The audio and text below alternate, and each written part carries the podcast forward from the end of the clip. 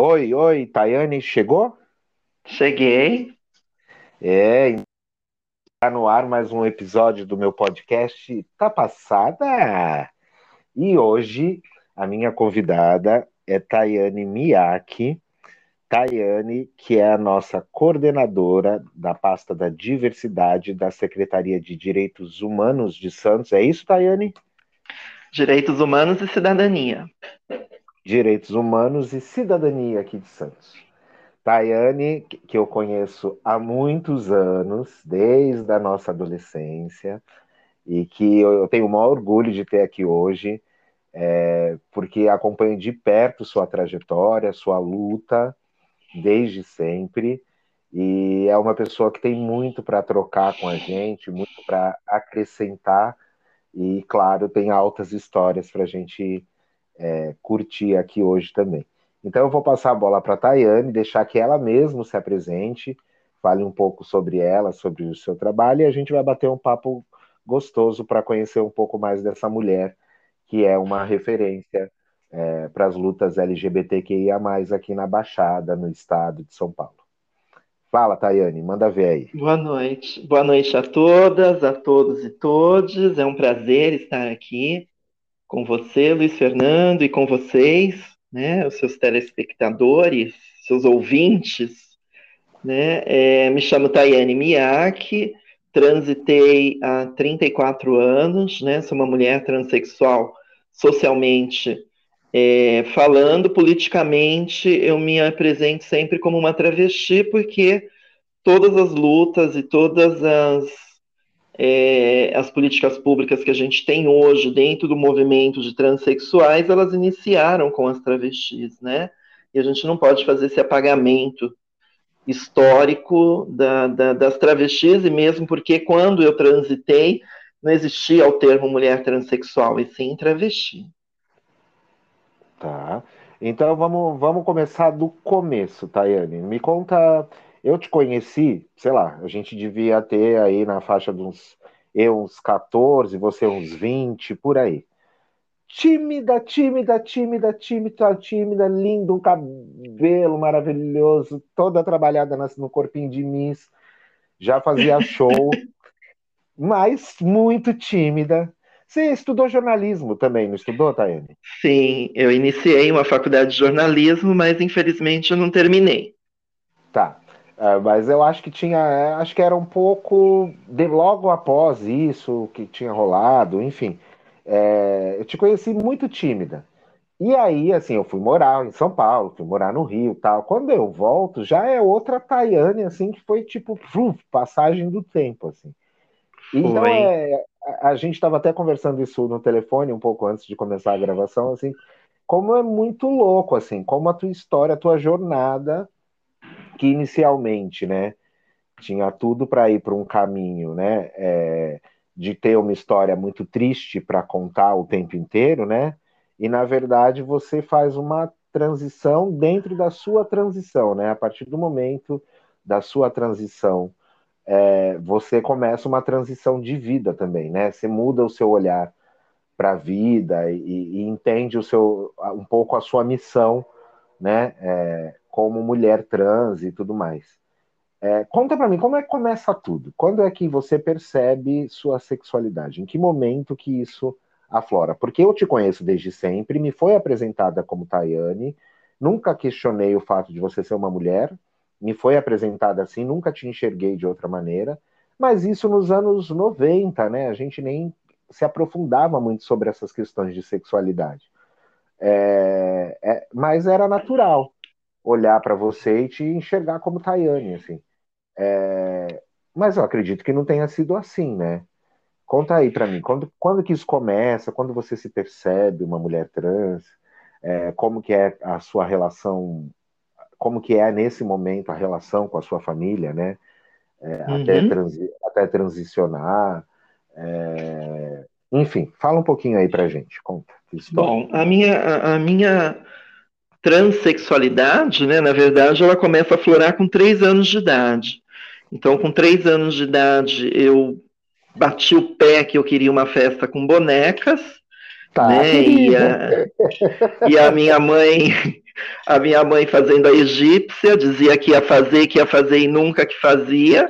E aí eu adoeci. Na volta, na volta eu compro, né? Aquele famoso. É, isso. E aí eu adoeci, fiquei internada.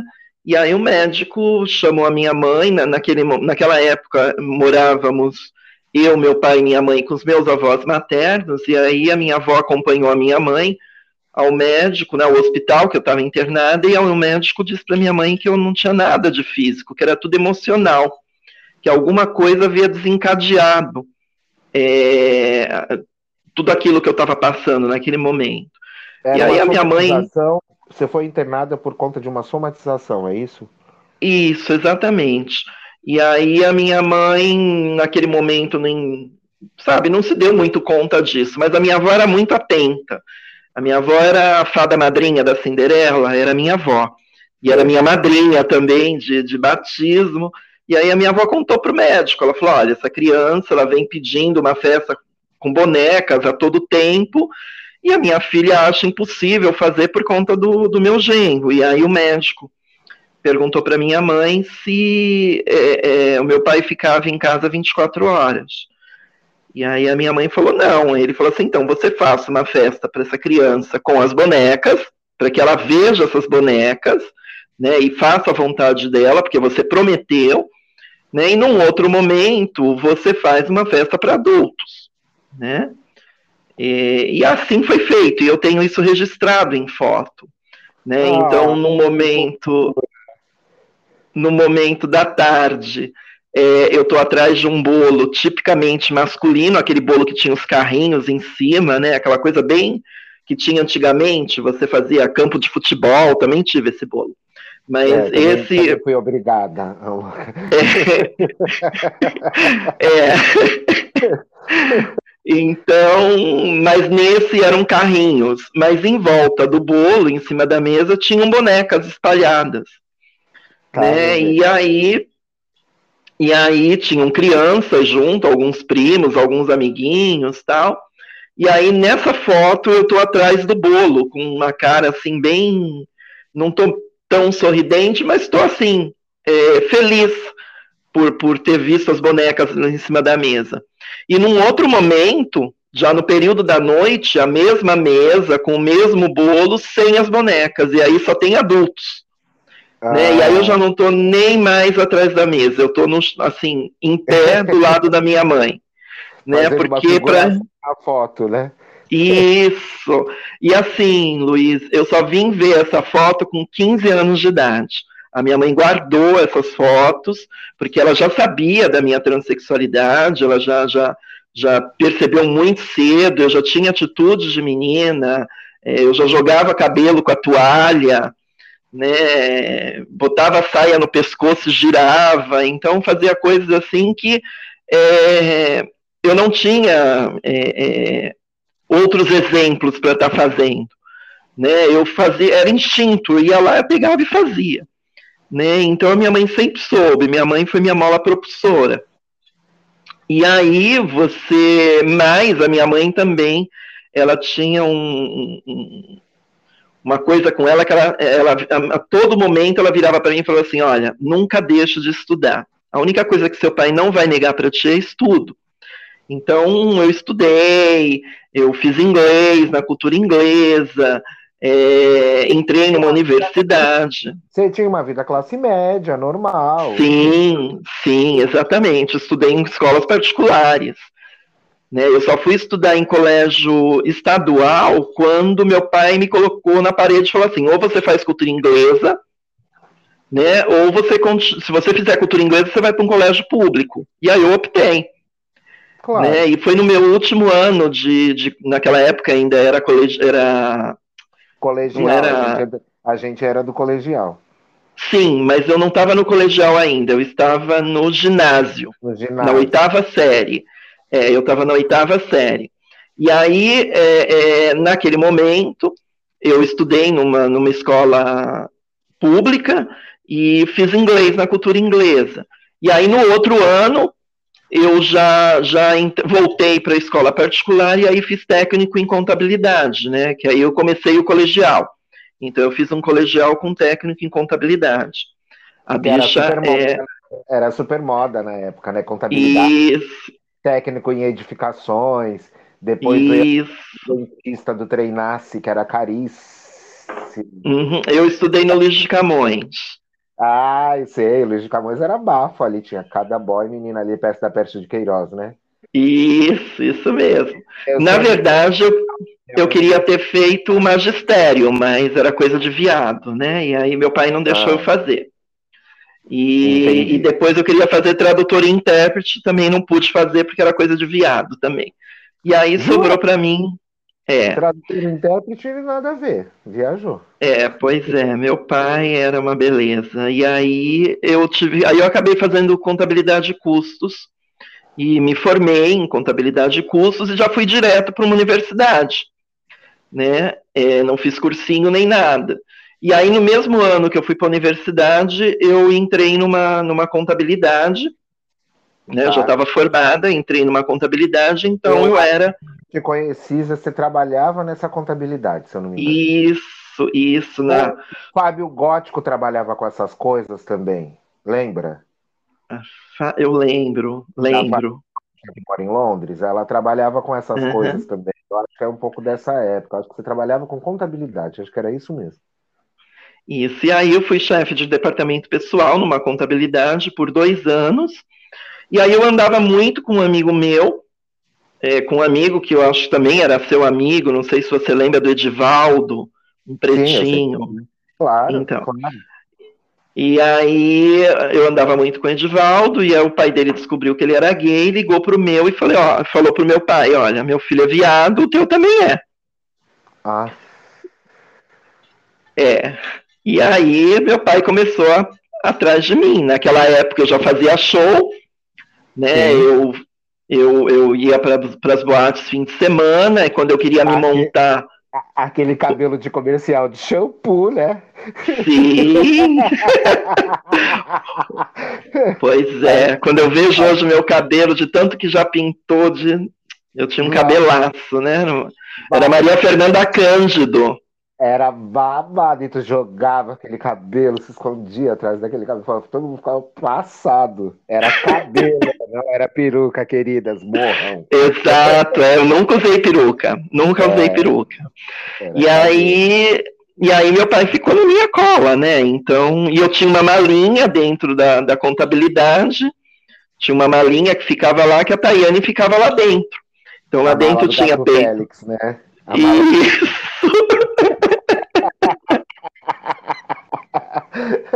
Todas, né? Se arrumavam no Cabanas. A senhora se arrumava no Cabanas também? Todas. Ixi, no Cabanas, no, no, Tinha um outro também, Água e, e Terra, Porto e Mar, sei lá. Porto e Mar, é... Porto e Mar era babado, gente, porque assim, tinha que ter o dinheiro para se montar e tinha que ter dinheiro para alugar o hotel. Isso. Poder caro, não era uma coisa. Mas, mas quando, quando, quando a gente não tinha dinheiro para se montar, a gente se montava ali naquela pracinha do Patapata. Do Patapata, é, não. Do é, do Patapata. É, Patapata, é. Isso. Ali, vielinha ali. Isso, a gente fazia máscara em casa, né? A gente fazia a pele, punha um boné, entrava no ônibus de cabeça baixa, porque elas naquele, na, naquele dia a gente estava penosa, então a gente tinha que pegar o ônibus. Era eu, Rafael e Playmobil, né, que não está mais entre nós. É. E, aí, e aí a gente ia, lindas. Quer dizer, lindas por nossa conta e risco, né? Mas nós íamos. Deixa e aí. A Audrey faleceu quando? Eu não estava sabendo dessa informação. Tem dois. Ai, meu Deus, tem dois meses. Eu não sabia dessa informação. Que triste. É. Não sabia. A Audrey faleceu. Não Se não tem três meses já, que eu sou péssima para data, mas eu acho que tem de dois a três meses que ela, não, ela partiu. Não sabia. não sabia, que triste. Linda, é. né? Linda. É. Linda, linda. Muito mais linda do que eu. Não, não, então vocês não tinham essa, nos anos 90 não tinha. Não tínhamos. De competição. Não tínhamos um... mesmo cada uma tinha o seu lugar, vocês eram estrelas de verdade, era, era outro bafão. É. Era, Era ver, é verdade mesmo. E aí meu pai começou a ir atrás, né? E aí ele via que eu não deixava nenhum indício dentro de casa, ele foi para contabilidade. E o dono da contabilidade era amigo dele. Falou: olha, aqui é um exemplar funcionário, responde aquilo que eu peço, os clientes gostam, trabalha direto com as escolas, a gente não tem problema nenhum com ele aqui. Mas tem uma malinha misteriosa que ninguém sabe que tem ali dentro. aí, e aí, e aí entregou a caixa de Pandora. Entregou pro meu pai, ele levou é, para casa. Eu tinha que transformar isso num filme, Tayane. É muito surreal. É muito, nossa, é muito surreal. E aí, quando eu cheguei em casa, Luiz, é, é, eu fui para a faculdade, né? Eu saía da, da, da contabilidade direto para a faculdade. Quando eu voltei, ele me perguntou: Você é gay? Eu falei: Não, porque eu nunca me vi como gay. Sim. Né? Eu também não sabia mais ou menos quem eu era. Eu não sabia de fato quem eu era, mas eu também nunca me vi como gay. Eu falava: Não, não sou gay. Não sabia né? e... informação. Não... Isso, exato. A travesti. Né? O travesti também estava associado muito à prostituição. Então você sabia que você Isso. naquele não era aquilo, né? É, Exato. A gente não tinha informação, gente. A gente, para ler uma revista de moda, a gente encomendava na Siciliana, ela chegava três meses depois. Isso mesmo! E o Edivaldo trabalhava na Siciliano. É, a gente encomendava na Siciliano, a Vogue, a Bazar, de janeiro, ela chegava pra gente em abril. Isso e, mesmo. A gente tinha que juntar dinheiro, muitas vezes eu rachei revista com as amigas. Rachava. Isso mesmo. E aí, meu pai falou assim: você se veste de mulher? E aí eu falei, aí eu parei, né? Nisso que eu parei, ele já nem esperou responder, ele pegou a malinha, virou, jogou tudo no chão e aí ele caiu peito de espuma, salto. A Tayane, é, né? É, caiu a Tayane ali. Caiu a Tayane. E, aí ele, isso é seu? Eu falei, é. E por, e por que você usa isso? Eu falei, porque eu gosto, eu me sinto bem. E aí ele virou para mim e falou assim: então você vai se sentir bem fazendo isso na casa do Carvalho. E aí me botou para fora de casa. Isso Naquele era quase meia-noite. Naquele exato momento, eu saí com a roupa do corpo e, e um travesseiro não, nem a mala da Tayane eu resgatei. Nem isso. E, e aí depois ele pegou. E aí, ele, com raiva, ele jogou um travesseiro atrás de mim, sabe? Não tinha Sim. outra coisa para ele jogar, ele acabou jogando um travesseiro nas minhas costas. E aí então, eu fiquei vagando. Oi? Você saiu com um travesseiro e com a roupa do corpo. Isso, isso. Tinha Sem documento. um tostão. Documento. Tinha tinha o RG só. E estava empregada ainda nesse momento. Estava empregada. E aí é, fiquei dois dias e duas noites vagando na praia. Na, na segunda madrugada eu comecei a entrar em pânico, porque eu tinha medo de dormir, eu já não estava mais aguentando, porque eu tinha medo de dormir e acontecer alguma coisa comigo, porque era tudo muito novo para mim aquilo, né? Passar uma noite na rua. A gente passava no fervo. Mas ali, sozinha, na praia, naquele canal 5 e canal 6 ali, era muito escuro aquilo, né? Era horrível aquilo. Não é que nem tem hoje a iluminação que a gente tem hoje, né? Era um breu. E aí eu, é. eu com vergonha da minha mãe, porque eu achava naquele momento que eu tinha falhado, porque eu, todo momento eu ouvia ela falar para mim, é, o seu pai vai te dar educação, a única coisa que o pai não vai negar para você é educação, e naquele momento eu tinha falhado. E aí eu tentei um suicídio.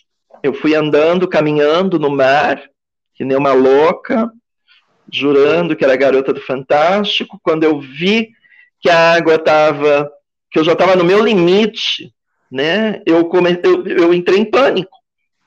E aí tentei dar umas braçadas para trás e não consegui. Aí, menina, eu falei, agora, né? Agora eu tô indo embora. Mas aí eu não sei te dizer, eu, eu, eu eu não, não sei o que aconteceu naquele momento. Eu sei que algo na minha cabeça veio e falou assim: mas você dá, quer dar conta da sua vida ou de um problema? E aí eu naquela, né, sobe e desce na água já tentando, não estava ainda me, me, me, afogando, mas eu já estava no, limite que era para o fim. E aí eu falei, não, eu quero dar fim de um problema, não quero dar fim da minha vida, né? E aí alguma coisa falou assim, porque problema a gente consegue resolver. Né? E aí naquele momento eu falei, Deus, eu, eu quero dar conta de um problema. E nisso eu remei para trás, assim, dei uma abraçada para trás e consegui voltar. Dei um tranco para trás e consegui voltar. E aí fui voltando. Quando eu cheguei na beira-mar, aí eu despenquei. Aí não teve jeito. Aí eu chorei tudo que tinha para chorar, que eu não tinha chorado ainda.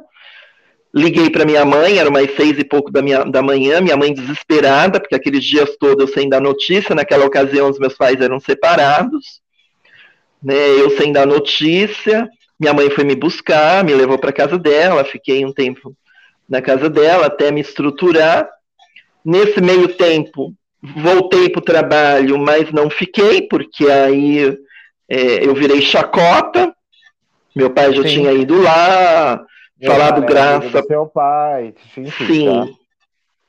Sim, e aí achou que ele estava também é, me, me Tá ele sabia, isso, ele sabia e estava cobertando, e com isso eu acabei perdendo emprego. Tentei continuar a faculdade, mas chegou um momento também que eu não conseguia adiante, porque era ele quem pagava né, a faculdade, tentei uma bolsa, não consegui e, e tive que sair também. E aí comecei a procurar emprego, porque eu tinha dois anos de carteira assinada, eu era um chef, uma chefe de departamento pessoal, no RH, mas uma vez que você faz a transição, é uma, é uma, é uma ida sem volta. É, ainda mais tá? naquela época, né, Tayane? A gente está falando, tem que Sim. situar os jovens, que a gente está falando que é, é, é, dos anos 90, né? Era 1990. Não é? Exatamente. Você chega, você chega e se apresenta como mulher, sendo que você tem um documento masculino, né? Uhum. É, por, por, mais que a gente ó, sempre olhou para você e visse uma mulher. Isso nunca, acho que ninguém pode dizer isso, né? Assim, é inegável para você ver uma mulher. Mas você tinha uma documentação que te atrapalhava. Então, isso de fato era muito complicado. Ali naquele lugar que você trabalhava, você tinha uma relação é, é, seu pai era amigo do dono, então também tinha um pouco uma relação uhum. que chegava um certo, uma certa, um certo privilégio. Sim. É, depois, quando você vai para o mercado de trabalho nu e cru, você se depara com a é. realidade, né? E aí eu não tive outra alternativa, eu tive que ir para prostituição, eu fazia shows na época, e naquela, nessa época, naquela época, é, tanto eu, Rafaela e Playmobil, a gente já fazia shows fora de Santos, então a gente é muito para o sul, a gente era, éramos estrelas em Londrina, e mas só isso não, não me sustentava. É, porque é. é isso. Tinha o show do fim de semana aqui, nas boates, que pagava aquele cachezinho. Isso. E, e, e, as viagens que antes não eram como hoje, que as drags fazem turnê. Para fazer uma viagem era uma despesa, levar a drag, fazer toda a função tal. Né, né. Então era, era mais esporádico, né? Você não conseguia viajar Sim. toda hora. Não, não, e logo veio as drags, né? Que aí acabou com, com Sim. a única ainda que conseguiu ir avante foi a Rafaela, porque ela já tinha esse viés, né? De fazer aqueles shows de, de drag, que eu e a Playmobil, não, a gente era mais clássica, fazia mais aqueles shows de dublagem com, com, com bailarinos, não que a Rafaela não fizesse, mas a Rafaela, ela, ela quando ela colocou, vestiu a, a camisa da artista, né, ela entrou na onda da drag. Eu e a Playmobil já não conseguimos, não tínhamos é, o feeling para isso, né? Não tínhamos é, esse. Não é, que, não é nem que não tinha o feeling, é uma questão de estilo mesmo, de estilo artístico. Isso. É da forma de se expressar. Não tem, acho que não tem isso muito a ver. Até porque, assim, mesmo com a chegada das drags, as trans se mantiveram ainda aqui na Baixada por muito tempo no palco. Né? É, claro que numa proporção menor, mas sempre a gente sempre teve as meninas trabalhando. Aí a Carla, a Nopen trabalhou anos. É, uhum. né, é, enfim, as, as pessoas, tem algumas pessoas, a própria Playmobil ainda há um tempo também, né, fez, fez, fez show durante um tempo, é, mas eu acho que é uma questão de estilo mesmo, assim, não, não, é o que eu falo, naquela época não tinha essa coisa de competição entre as meninas, esse nível de comparação, vocês eram muito autênticas, e acho que a, a Rafa tinha um pouco mais essa, essa coisa de de fazer uh, uh, passar uh, um pouco por esse lado mais artístico e para essa coisa do drag, porque também era uma era uma menina ainda muito jovem, não tinha, né, o corpo ainda estava muito neutro naquele momento, né? Não era uma coisa, é, ela não era esse mulherão que é hoje, né? Isso facilitou ela também para transitar um pouco é, é, melhor nessas coisas, mas acho que isso, enfim, e a, a, prostituição ela vem como o, único caminho, na verdade, né? Sim, assim, para a minha sobrevivência mesmo. E aí né? você, Lógico. você fazia rua, porque aí eu não, não. Eu não tenho essa memória sua de você na rua. Não, não tinha coragem. Eu tinha morria de vergonha de fazer, fazer... rua e, né? e, e eu trabalhava em privê, né, no apartamento por, por anúncio. Naquela época ainda não tinha internet, a gente trabalhava por anúncio do jornal. Era da tribuna, bebê. Fui várias vezes com as amigas no balcão. Isso mesmo. É, fui várias vezes no balneário, querida. Ia lá e fazia o. Isso mesmo.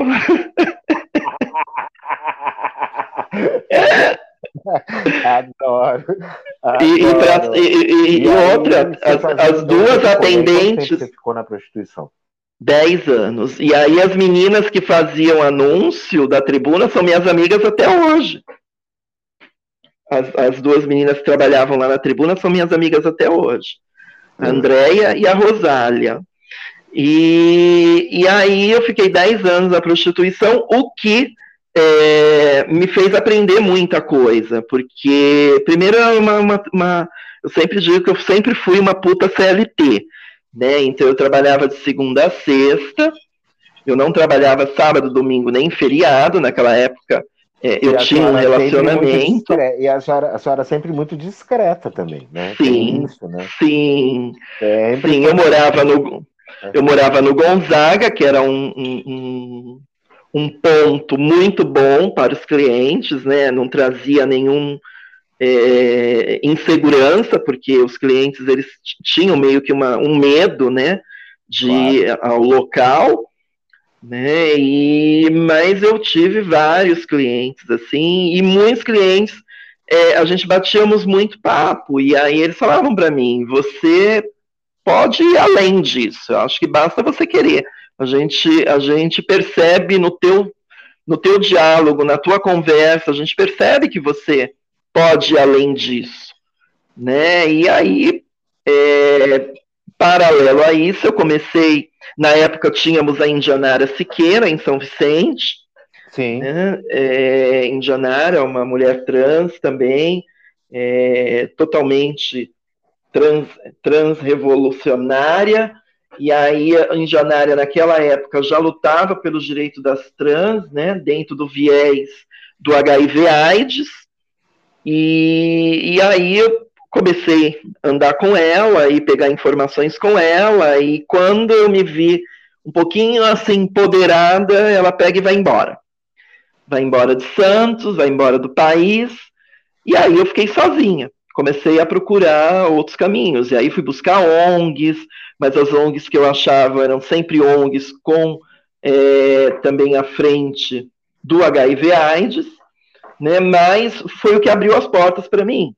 E aí eu abracei, comecei a procurar, a, a, me inteirar. Naquela época nós não tínhamos internet, né? Logo veio a internet, aí eu conheci é, outras travestis e transexuais que já militavam dentro da, da, dos direitos humanos e em prol de travestis e transexuais, e aí eu comecei a, a, a buscar essas informações mas continuei ainda na prostituição, né? Era o meu, o meu, a minha, o meu maior ganho, né?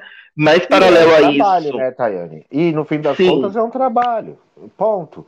Você fazia seu trabalho com toda a sua dignidade, pagava suas contas, vivia a sua vida numa boa, é um uhum. trabalho. Né? É, é, infelizmente, e... infelizmente para pessoas teus acaba sendo o único meio, mas é um trabalho, não deixa de ser um trabalho. Paralelo a isso, eu vendia camiseta, confeccionava bijuteria, é, fui aprender a ser aderecista de escola de samba, mas é, nada disso era suficiente. Isso eu lembro de você com carnaval, sempre teve também uma, uma coisa bem próxima, né? Isso. Já, por conta da, da, até da trajetória de shows, de, de, de uhum. produzir coisas para show, né? Isso mesmo. E aí, é, num dado momento, né? É, é, isso já em 2010, eu conheço um grupo de pessoas aqui em Santos que estavam buscando aquilo que eu tinha em mente, né? De da gente ter uma militância aqui em Santos e comecei a participar tal. E aí nós nos revemos, acho que no casamento da UAB, né? No casamento que teve Sim. um afetivo na UAB, eu acho que foi quando a gente quando a gente se reencontrou, né? Depois de tudo é. isso. É, foi quando foi quando a gente começa a fazer a Sunsex também.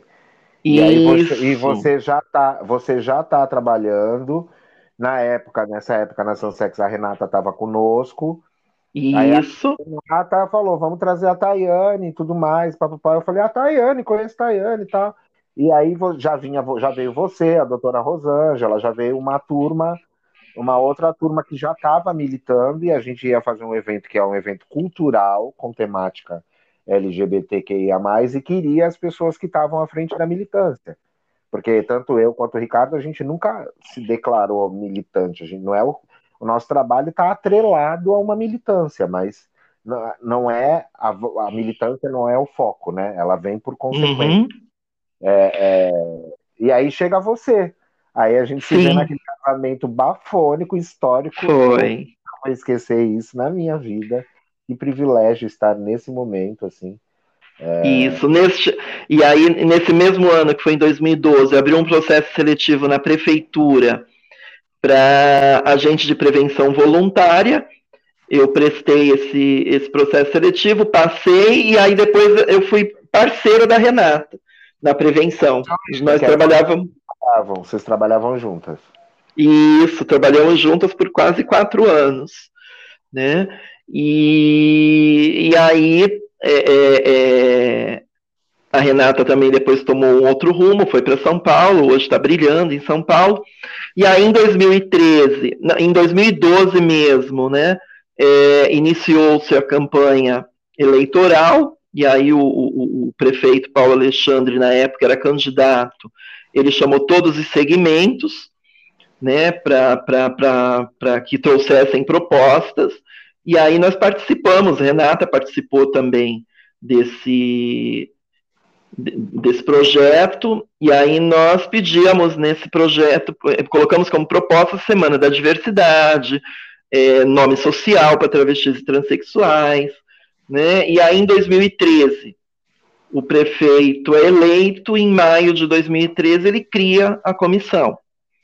Né? Nesse primeiro momento, eu e Renata também fizemos parte da comissão, né? É, num outro momento, nesse primeiro momento, na primeira gestão, eu fui é, vice-coordenadora, e aí, num outro momento, eu já estava coordenadora né, da comissão, fiquei um tempo.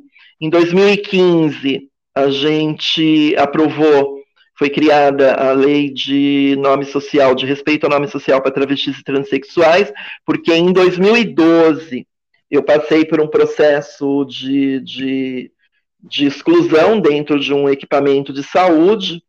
Eu cheguei para fazer exame de sangue com 12 horas de jejum e a todo momento a, a atendente me chamava pelo nome civil, que ainda estava no RG. Né? E isso porque eu tinha um cartão SUS que me dava o direito de usar o nome social. E nessa brincadeira foram 17 horas que eu já estava em jejum e ela me chamando pelo nome civil. E aí eu eu muito fina. No final do atendimento, peguei o nome dela e o registro e liguei para o secretário na frente dela. E ela não esperava que acontecesse isso. E claro, abri um processo administrativo. ela esperava que você não tivesse acesso a ninguém e que você não pudesse Sim. reclamar. e que você ia ficar constrangida de ir na delegacia fazer uma denúncia. É isso que ela espera. Exato. E aí eu abri um processo administrativo contra ela. No dia seguinte ela já não estava mais naquele equipamento. Também até hoje não sei onde ela está e também não, não me faz muita diferença querer saber. Não vai acrescentar nada em minha vida. E aí naquele momento eu falei ninguém mais vai passar por isso, porque se eu que sabia dos meus direitos passei por aquilo, imagine uma pessoa que está em situação de rua ou uma pessoa mesmo que não é politizada, que não tem acesso às informações, né? Não, não tem acesso e... às pessoas, porque muito mais que acesso à informação, você tem acesso às pessoas pelo seu trabalho, né? Porque você está envolvida, inserida na, na, máquina do poder público, uhum. trabalhando, tem uma atuação que é relevante. Então, assim, se você com acesso às pessoas, aos secretários, a vereadores, a, a juízes, as advogadas, né? da UAB? As, as advogadas, as juízes, a todo mundo na cidade, todo mundo que de, está envolvido com, com o tema diversidade te conhece. Então, né, uma, uma denúncia vindo de você, é, ela repercute, né? É diferente de uma menina que vai e que trabalha na rua, vai lá, passa por isso e volta para casa é, sem muitas vezes sem saber o que fazer, né? E você sabe que isso ainda acontece, né? Então, Sim, é, é claro que sei é muito, é muito, é muito doido, né? É, é, é. Ter, ter, que lidar com essas coisas. Que, que, que bacana ter você nessa posição para fazer essa virada de jogo, né? É, e aí eu falei. É, e, e, assim, na época nós pedíamos um decreto, né? Porque a gente nem esperava que fosse. E aí, na conversa que nós tivemos com, com, com o prefeito, na ocasião, ele acabou transformando o decreto em projeto de lei.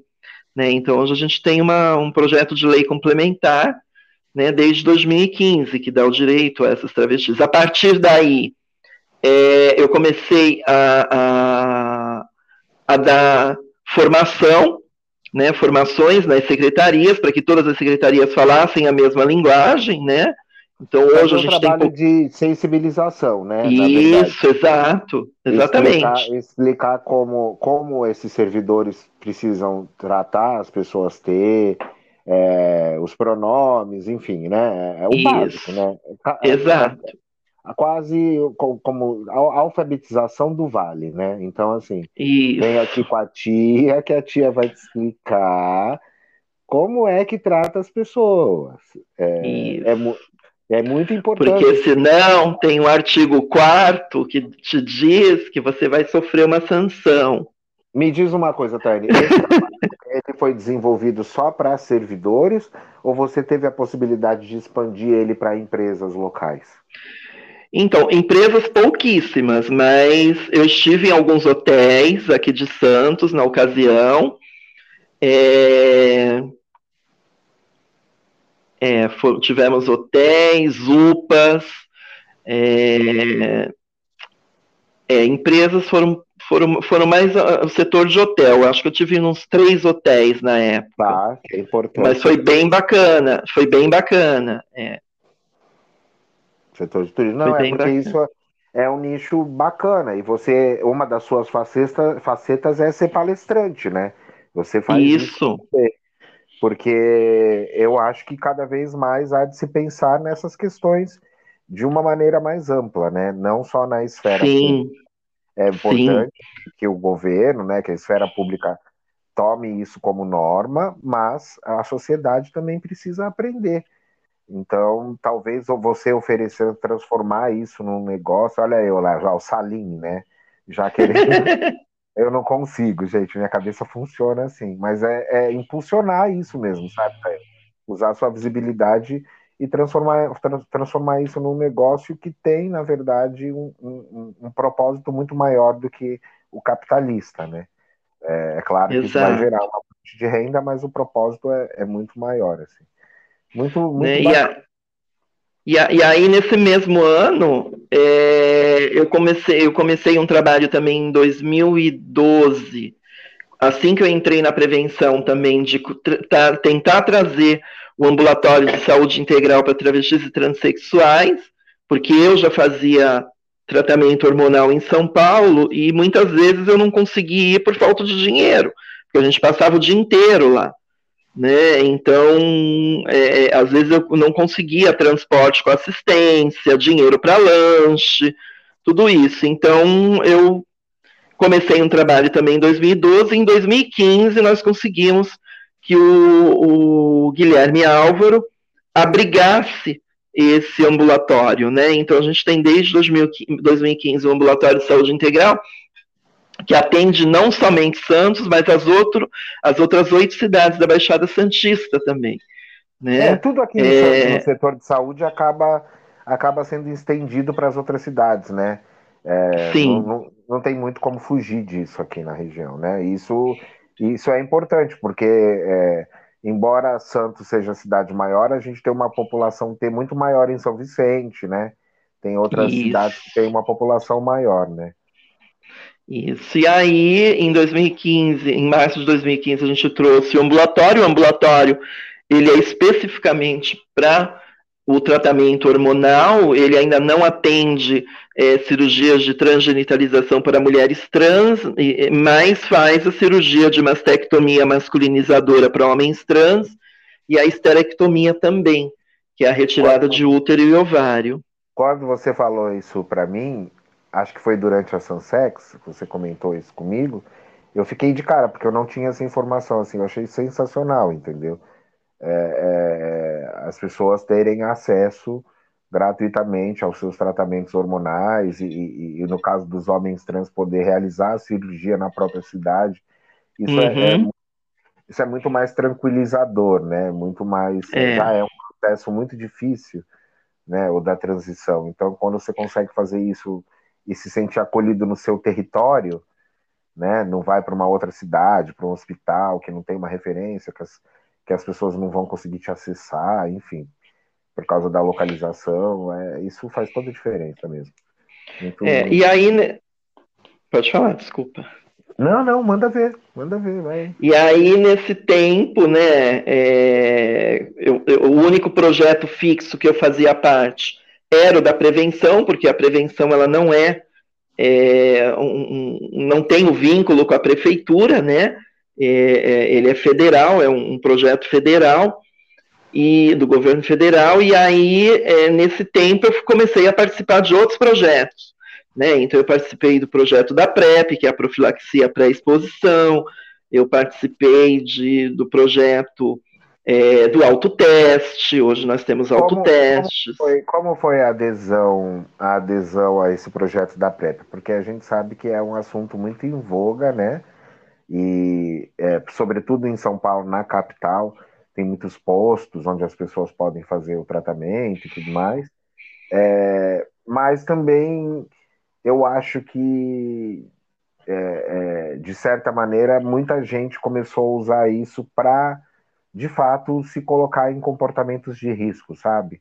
É, acho que tem essa questão da PrEP, ela sempre traz, ela é importante, mas eu observo que muita gente é, é que já tinha é, essa predisposição uh, acabou utilizando isso como, um, como uma ferramenta para ficar livre mesmo, né?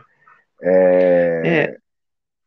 Como, como, como que é isso aqui em Santos, né? Como que é a região? Teve uma então, na verdade, tem, tem uma boa adesão, sim. Muito mais de gays, né? É, é, gays, pessoas, é, casais sorodiscordantes, né? Aquele quando um é positivo e o outro é negativo ao HIV. Sim. Né? É, trabalhadoras do sexo, mulheres cis, né? Trabalhadoras do sexo cis, porque é, mulheres trans e travestis a gente ainda tem uma resistência.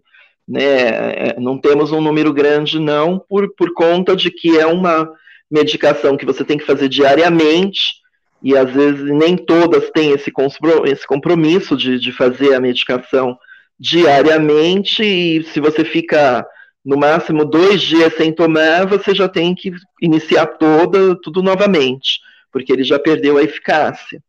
Né? Então, assim. Por quanto tempo? Por quanto tempo você, você toma? toma para o resto da vida. É, é, é, é ela chama-se prevenção combinada. Então, é, você é que combina a, a, a tua prevenção, né? Porque o, o que acontece? o governo ele, ele cansou de fazer aquela propaganda de, de, de dizer usa camisinha, né? Principalmente para jovens. Jovens e, e, e pessoas é. idosas não estão usando camisinha. Essa geração né? verdade, não tem muitas referências do que foi a AIDS, né? E depois Isso. Então é, é uma geração que lida com, com, com, com contato sexual como se estivéssemos lá nos anos 70, né? Eles são mais, menos preocupados com a questão da, da, prevenção, até porque os pais não conversam, enfim, né? Não é, não é uma coisa que se fala muito hoje em dia, porque a, a normatizou a questão do HIV, né? Então. Exato. E aí, como não, não, a coisa não estava diminuindo, eles trouxeram a profilaxia pré-exposição, que é a PrEP, né? Ah. E aí é, é, é, ela exige que você use o preservativo, porque é, somente o preservativo vai te, te, te imunizar também das ISTs, porque, por exemplo, vai, você não usou o preservativo ou o preservativo estourou, né? Se você faz a PrEP, você está imune do HIV, mas você não está imune de uma IST, de uma infecção sexualmente transmissível. Sim. Né? Mas, por exemplo, vai, esqueceu, tá na. Para isso tem as vacinas, né? É, tem as vacinas, mas é, hoje é. em dia a gente tem a sífilis que está no ranking, né? Sim.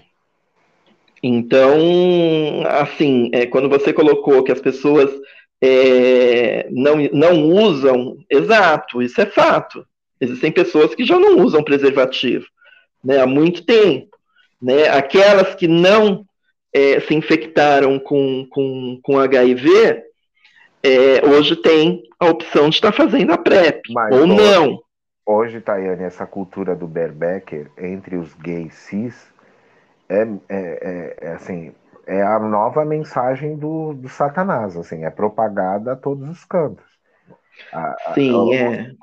Os convites, eu tô solteiro agora, então assim, é, é, óbvio, né? Onde a gente conhece as pessoas, a gente se relaciona pelos aplicativos, pela internet e tudo mais. E muitas propostas são sempre nesse lugar. Assim, é, fala-se com fala-se disso numa tranquilidade, assim. E muita gente também com o discurso do PrEP, né? Mas aí é um pouco isso está tomando direito essa é. medicação? É, ela é uma medicação que você, de três em três meses, você passa por uma bateria de exames. Né? Então, ela tem um acompanhamento médico, não é a revelia. Né? Você, de três não. em três meses, é obrigado a passar pelo médico. Mas aí tem um pacto de confiança com aquele parceiro que você está aí. Ah, sim. Isso, né, que eu tô falando, assim. Sim. É, porque é importante saber que as pessoas têm informação que existe uma janela aí, né? Se você interrompe, uhum. se você interrompe esse ciclo. Então, é, no fim das contas, as relações elas estão muito mais é, nos pactos mesmo, né? Porque você, uhum. você nunca vai ter a certeza, sempre resta essa dúvida. Exato. E assim, e também tem, tem aquela coisa do, do quando você da janela imunológica, né? Que as pessoas desconhecem a janela imunológica, né? As pessoas acham que porque ela, é, por exemplo, uma pessoa não faz PrEP e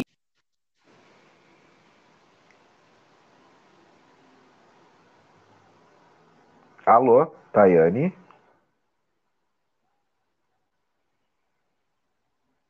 É, é, é, é que estourou ontem, ela só tem um resultado é, de, é, fidedigno daqui a 30 dias, que é o que a gente chama de janela imunológica. Né? Então, tem isso também. Às vezes, quando o usuário vai e faz o exame deu positivo, e aí no dia anterior vai, estourou o preservativo, ele transou sem a camisinha, ele acha que foi do parceiro de ontem. Não foi. Sim. Foi de, de algum parceiro de 30 dias atrás. Então as pessoas desconhecem também que existe essa janela imunológica, né? É, é, é, as informações elas vão chegando picadas e aí e uhum. hoje tudo é absorvido muito rápido assim e ao mesmo tempo descartado. Então é sempre legal a gente tocar nesses assuntos, né? Aqui Eu acho também. a, a, embora que assim o nosso público aqui que nos escuta nesse podcast, em sua maioria formado por homens, na faixa dos 35 aos 54 anos de idade. Então, que, que é a galera um pouco da nossa geração, né? Assim, uhum. é, é, então, assim, que eu acho que acaba sendo um pouco mais consciente, porque a gente viu muito de perto, né? A gente perdeu muita gente, a gente viu Exato. Muito, é, é, essa fase devastadora da AIDS, né? É, e tudo mais. É, então, acho que a gente ainda acaba sendo uma geração um pouco mais consciente é, do, que a, do que essa geração mais nova e os idosos que, por, por porque, assim, sobretudo, né, foram casados a vida toda, ficam viúvos agora, querem ter uma vida, e, e não, porque não, não, não, tiveram essa educação sexual, né? Aí a gente vê Sim. a importância da educação sexual né, para jovens, crianças, adolescentes, enfim. Sim, exatamente. Isso é fundamental. Vamos sair um pouquinho da saúde e vamos falar agora sobre política. Você saiu candidata a vereadora pelo PSDB? Sim. PSDB aqui em Santos nas últimas eleições. É, na última. Na, é, na última, na última eleição. É, assim, para mim não foi surpresa quando eu te vi. Fiquei extremamente feliz. É, acho que também era um caminho natural pela trajetória da última década que você é, é, pleiteasse esse lugar, que você, na verdade, ainda pleiteie esse lugar. Eu acho que é um lugar seu por mérito mesmo. Acho que, que né, é, e, e, alcançando esse lugar, você vai ter condições de, de é, ampliar esse trabalho que vem sendo executado na, nessa última década, né? É, é, ajudar a agilizar mais essa, as, as conquistas e, e os trâmites necessários, enfim, acho que é de extrema importância. Mas conta para mim, né? Porque eu sei que política, eu já, assim, nunca, já fui até convidado para ser candidato a vereador, mas assim, minha relação com política sempre foi trabalhando em campanha. Então eu trabalhei em campanha de partido político, essas campanhas de televisão, fazendo produção e tal, né? Mesmo assim você vê os, os bastidores. E como agente cultural, como produtor, como artista, eu também, de certa maneira, sempre me relacionei com o poder público, porque a gente precisa viabilizar a produção, pedir autorização para alguma coisa, né, uma emenda, alguma coisa está sempre chegando do poder público para que a gente consiga colocar a produção. Então eu entendo é, um pouco como, como é esse meio, como funciona, né? É, como foi para você essa experiência de, de se colocar ainda mais na linha de frente, né? É, e de jogar esse jogo mesmo, né? De estar tá entre essas pessoas, é, que é um jogo de muitos interesses, com muitas camadas, né?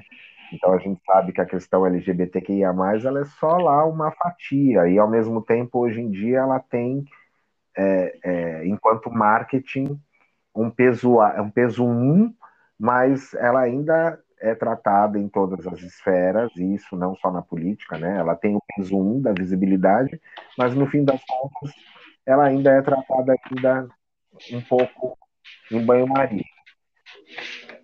É, como é, é entrar é, no... Como moeda de troca, né? É, exatamente. Como é entrar nessa coisa tão louca que é a política? Porque você sabe, enquanto, enquanto servidora pública, né, enquanto, enquanto representante da população dentro do poder público, é uma posição ainda mais confortável. Você está ali a convite do poder público, você tem um espaço para executar ações, você vai galgando espaço, conquistando quando sai dessa esfera e vai para uma coisa que é importante, que vá para é, você joga para a população, mas ao mesmo tempo você tem todo uma burocracia, um trâmite que tem que ser feito de acordo com ideologias partidárias, interesses políticos. Como é ficar nesse lugar? Nossa, é, Eu não ouvi, sua voz falhou. Eu tô falando que eu me senti a Marília Gabriela agora, depois ah, dessa, dessa pergunta. Por quê? é. é. Então. Oi? Alô? Oi, pode falar, oi, Oi. Então, o meu, o meu motivo maior da, da minha candidatura foi a representatividade, né? É, nisso que você trouxe, da gente ainda ser uma moeda de troca, né? Porque a partir do momento que eu, vai, vamos supor, eu tivesse entrado lá dentro, eu sabia quais eram, é, sabia não, eu sei quais são as nossas demandas, eu sei quais são é, aquilo que a gente necessita, né, enquanto pessoa trans e, e enquanto dentro de um movimento é, LGBT, né? Então, e, e, e, com vereadores cis, você tem que ir lá pedir. Raras as vezes você vê um, um, um legislador fazendo alguma coisa porque ele achou legal. Né? São raras as vezes isso acontecer. É, então, é, meu, meu você, mote. Se você pede, eles são acessíveis. Mas Isso. Assim, propor, proposição, difícil. Exatamente. Então, o meu mote mesmo foi a representatividade, né? É, o, talvez, né, o porquê do PSDB, porque eu já tinha um diálogo com eles, né, esse tempo todo que eu estive executando ações, como você bem colocou, é, à frente da Comissão de Diversidade, que é um colegiado né, composto por sociedade civil e também é, a máquina pública, as, e isso, as secretarias municipais.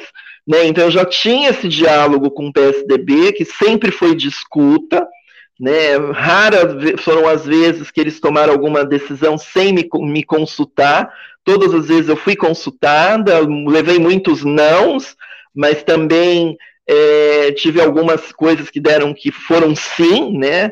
É, nós tivemos, não podemos dizer que a gente não teve um avanço da cidade, tivemos, a gente teve uma, uma, uma, comissão, a gente teve o nome social, a gente teve um ambulatório, aí em 2018 eu, eu fui, é, é, tive a concessão da primeira parada, né, do Orgulho LGBT em Santos, né, então assim, é, Santos deu uma boa é, avançada dentro da, da, da, dessa legenda, né?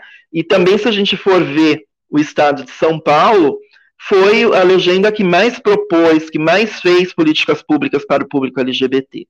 Né? Então, assim, Mas, é, assim pra... só, só, fazendo uma parte sobre a questão do, do PSDB, você não acredita que se você tivesse saído por outra legenda, você tivesse mais votos? Porque, Acredito. Porque, porque historicamente, né, é, gays não votam em partido de direita, né? É, é, historicamente, né? Os gays estão tão, tão associados aos partidos de, de esquerda. É, você não, não acredita que se você tivesse saído por outra? Eu entendo, né? Eu, eu acompanhei de perto por conta da Sansex, por conta dos meus trabalhos em teatro também que estão focados na população LGBTQIA+, então eu tive que dialogar muito com máquina pública para poder me apresentar nos lugares, não só com a máquina pública, até com a própria imprensa, né? Pra, porque tem, há sempre uma marginalização das, da cultura LGBTQIA+, também. Então, é, eu concordo que em, nesses últimos anos de atuação, o PSDB foi sempre de, de acessível, pra, e, e, acessível e sensível as nossas demandas, concordo, é um fato, é uma realidade, e concordo também com a, que, que é uma, uma decisão óbvia você se você sair por um partido que foi acolhedor com você. Mas eu Sim. preciso também questionar se é, é, é, se você tivesse saído é, é, por, um, por, um outro, por uma outra legenda, talvez você tivesse conseguido entrar.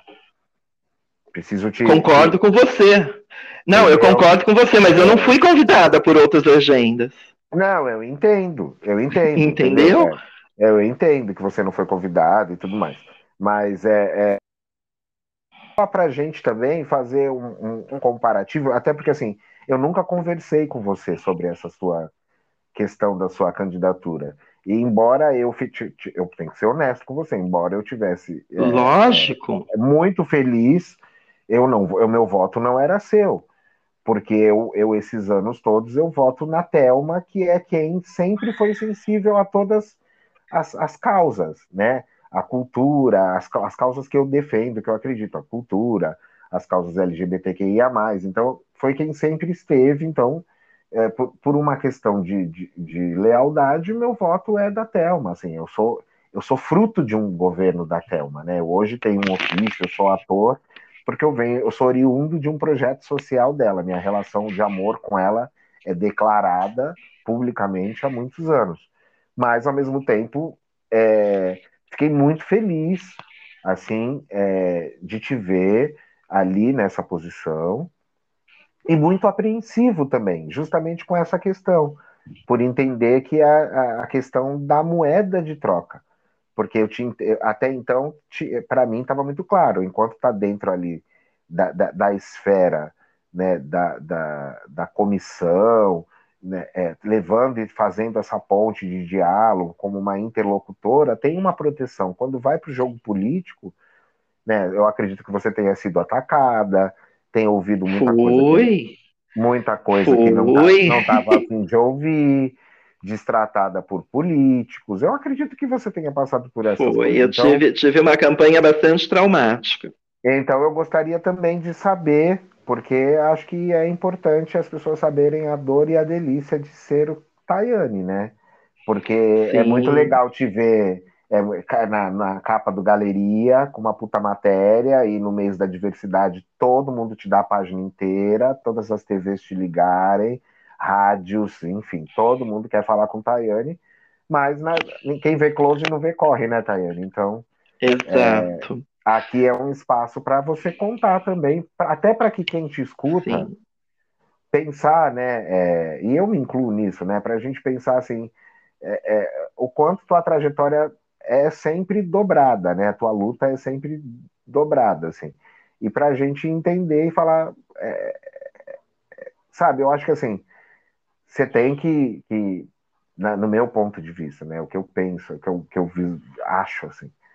E isso necessariamente não, não, precisa ter nenhum impacto na sua vida, é só o que eu acho mesmo. Mas eu, eu, eu acho que você deveria sair novamente é, candidata.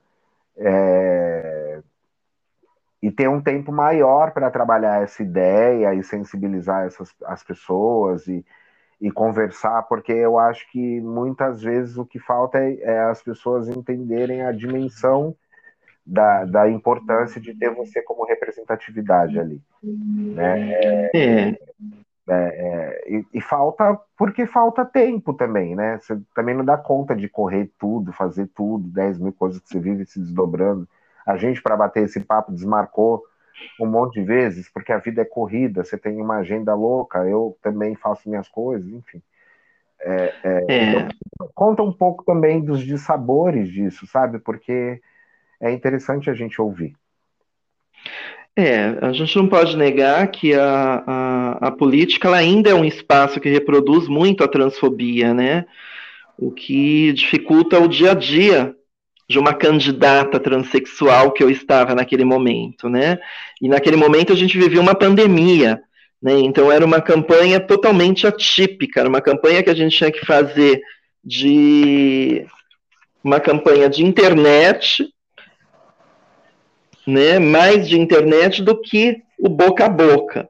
Eu até tentei fazer o boca a boca, mas não fui feliz. Fui colocada para fora de uma feira livre, né? Por, por, por é, cabos eleitorais de, de, outros candidatos, né? tive problema com a legenda, teve, teve lugares que eu não pude adentrar por conta da legenda, então... Ah, é... Isso faz parte também, tá? isso, isso, é, isso é comum.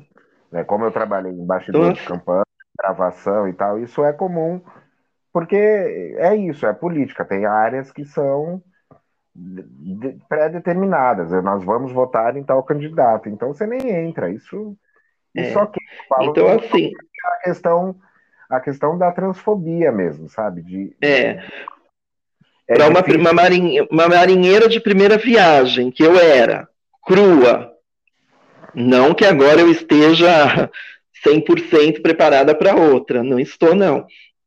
Mas é, é eu estava totalmente crua, com uma equipe de eu mais três pessoas, com uma disposição imensa. Então, assim, eles não, não mediam esforços, né? O que a gente não tinha mesmo era, era, era, era dinâmica, porque, como eu estou te falando, a gente vivia uma pandemia, né? Então a gente estava meio que atados, né? Mas é, é, sofri é, esse agravamento que eu estou te falando, de ser colocada para fora de, de, uma feira, e é, recebi muitas mensagens de ódio, é, não só de robô, né, no, no, mas também de perfis que você via que eram perfis ativos, de pessoas ativas, né, que existem. Santos é extremamente transfóbica, né? Então não há nenhuma é, exatamente novidade. Então assim, é, não há novidade, mas você sabe que eu não estava preparada para isso, né? É Por ser é, é, é tudo isso que você colocou, né? A Tayane é pública, chega no mês de junho, é chamada para tudo. Eu, sabe, foi a última coisa que passou na minha cabeça é que eu fosse sofrer transfobia. Foi a última coisa que passou na minha cabeça. Né? E, e mexeu muito com, com o meu mental. Tanto que depois da, da, da, da, eleição eu tive que fazer terapia por quase um mês, porque... Desestabilizou suas certezas, né? Sim, assim, sim. eu não estou segura, 100% segura como eu achava, sim, né? Eu ainda, sim. eu ainda queria movediça. Eu sou, eu sim. sou uma mulher. A vida faz com que você volte para esse ponto o tempo inteiro, né? Sim, o tempo e inteiro. assim. A questão é, é, pelo, é por quem eu sou, né? É, é, no, é, não, não é pela minha capacidade. Ninguém questiona a sua capacidade. Uhum. Todo mundo sabe que você Exatamente. é capaz. Exatamente. E assim, Luiz, é, é, é, a coisa foi tão louca de você receber mensagem. Cuidado com a sua família. Ah, nem deve ter família, sabe? Ah, não vai durar um. Se entrar, não vai durar um mês. Coisas assim que você lia aquilo e aí chegou no momento que eu falei, não, vou enfrentar tudo isso. E aí na quinta-feira, que, que era um dos, dos, últimos dias que eu podia estar fazendo propaganda, eu fiz uma live e citei todos os cidadãos que me mandaram mensagem, mesmo com nome fake, e respondi a todos que me mandaram. O pessoal me mandava mensagem falando assim, você é louca, tá fazendo isso, não sei o quê. Mas mandei recado, botei no, no, no Facebook, falei, olha, vou fazer um, uma live para responder a todas as mensagens que eu estou recebendo, tal, e, e fiz, sabe? Mas assim, foi uma coisa muito doida, porque por mais que você pense, ah, é, é só uma ameaça, mas aí depois que você viu que o Brasil elegeu 52 candidaturas trans, você vê as mais próximas aqui da gente de São Paulo, uma que teve o gabinete é, invadido, a outra teve a casa, é, atiraram na casa dela, você vê que as pessoas realmente elas, elas não estão para brincadeira. E eu podia ser mais uma. Claro. É um alvo fácil. É claro. Né? É, é, é, claro, assim, acho que é isso. Você, você, você foi como marinheira de primeira viagem. Mas acho que também aí surge uma nova meta para essa carreira né, é, que você vem, vem construindo com um trabalho focado em diversidade. É, é, o que precisa é de fato é construir essas alianças de maneira mais sólida, tá melhor preparada, melhor blindada, né, no sentido de que tem uma, uma estrutura, uma equipe, é, uma galera entendendo que as a demanda para você é sempre mais pesada nesse sentido. Né? É. É, é então, você conseguindo isso, é, é, tem que ir em frente. Eu acho que você não, eu acho que você so, talvez tem, sofra mais isso no momento da eleição. Uma vez eleita, eu acho que dentro da, da Câmara e tudo mais, eu acho que você não passaria por grandes constrangimentos. Talvez uma piadinha de canto de boca ali, uma coisinha outra ali, mas eu acho porque o seu histórico enquanto, enquanto militante na cidade, seu, a sua contribuição nessa última década são, são inquestionáveis. E todos eles sabem disso. Todos eles sabem que você é. Quantas vezes você não está presente na Câmara, na Câmara já não foi homenageada lá, é, é, enfim, é, as pessoas sabem que você é. Né? Então acho que a, a, acho que o seu mandato seria seria é, menos agressivo nesse sentido. Você ia encontrar, vai encontrar as dificuldades naturais de aprovar a lei e de, de conseguir aliados para determinadas coisas, que, que aí é, é, o jogo político, né, Tayane? Isso, uhum. isso aí é uma outra história, um outro aprendizado de como fazer, como circular, como fazer essas alianças. É um outro aprendizado, mas eu acho que tem que pelo menos ultrapassar essa primeira etapa que é entrar. Quantos votos você precisa para entrar na Câmara em Santos? Olha, eu acredito que tinha que ter mais ou menos 1.500, por aí. Tá. Isso numa legenda como PSDB, né? Que é uma isso, legenda maior. Isso, uma legenda isso menor precisa, precisa de mais. Isso, exatamente. Exatamente, mas eu tive 435 votos e eu é, sempre digo que foram. Oi? É um número excelente para uma campanha sem grande verba de marketing, feita em Sim. rede social. Sim. É um e. É um número Sim, e, e, assim, eu não tinha nenhuma ONG junto comigo, nenhuma igreja junto comigo, não tinha nada. São, foram 434 pessoas que acreditavam no meu trabalho, que acreditavam em mim. Né? Que acreditam no seu trabalho. É, que acreditam. Essas 400 pessoas podem se multiplicar se cada uma dessas pessoas. A sua voz está falhando, não estou te ouvindo. Alô? Luiz? Número e entrar é, com esses 1.500. Acho que fica aqui minha provocação para que você pense, reflita sobre isso. Porque eu acho que, é, além de, de, da extrema importância para os tempos atuais, de termos nossa representatividade pela primeira vez né, é, em Santos e tudo mais, eu acho que esse lugar é teu mesmo. Então, fica um pouco a provocação para você pensar e, e, se preparar, embora tenha sido um processo conturbado, e sempre será, porque é política, e a gente sabe que política nesse país é um jogo é, obscuro, né? Então, mas eu acho que você tem tem peitola para segurar essa onda, meu bem. Para balançar os peitão e falar: vem aí, meu bem, vou resolver tudo agora. Tem. É, tem que pensar nisso com talvez com um pouco mais de, de tranquilidade, sabe? É, é, quando que é a próxima eleição em Santos? Eu não faço ideia. É, 2024.